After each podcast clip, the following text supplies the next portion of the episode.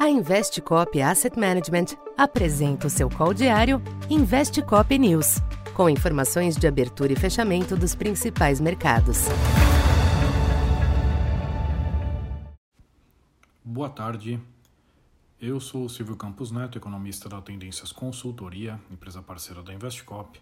Hoje, dia 15 de setembro, falando um pouco do comportamento dos mercados nesta quinta-feira, os mercados internacionais continuaram em processo de reprecificação dos ativos, com apostas cada vez mais agressivas sobre o nível de chegada dos juros nos Estados Unidos.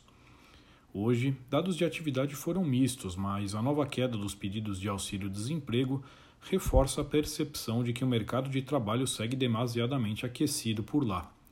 Já as vendas no varejo vieram acima do previsto, porém com aberturas menos favoráveis. Neste ambiente, as bolsas em Wall Street estenderam a correção, com o S&P 500 em queda de 1,1% no menor nível desde 18 de julho.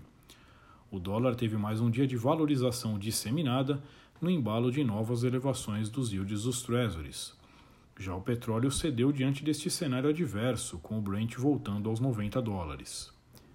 Aqui no Brasil, o panorama externo voltou a contagiar os ativos domésticos.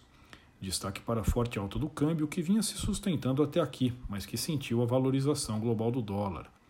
A variação de 1,2% levou a taxa para 5,23, maior nível de fechamento desde o início de agosto. Na bolsa, o comportamento das blue chips Petrobras e Vale ajudou a conter as perdas, com o índice recuando 0,54% para 109.900 pontos. Na agenda interna, o índice IBCBR de julho veio acima do esperado, sendo uma boa notícia para a economia. Na curva de juros, o dado forte somou-se às pressões externas, resultando em uma sessão de alta em toda a sua extensão. Para esta sexta, os mercados internacionais reabrem com o tema dos juros dividindo as atenções com a reação aos dados de atividade da China, que saem hoje à noite. Os números não devem alterar substancialmente a leitura de um ritmo moderado da economia.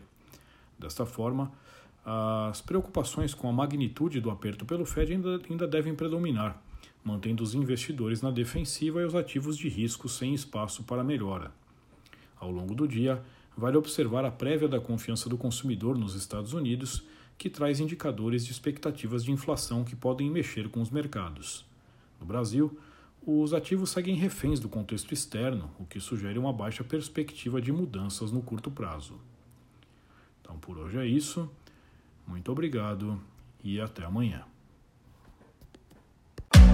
Essa foi mais uma edição Investe Cop News.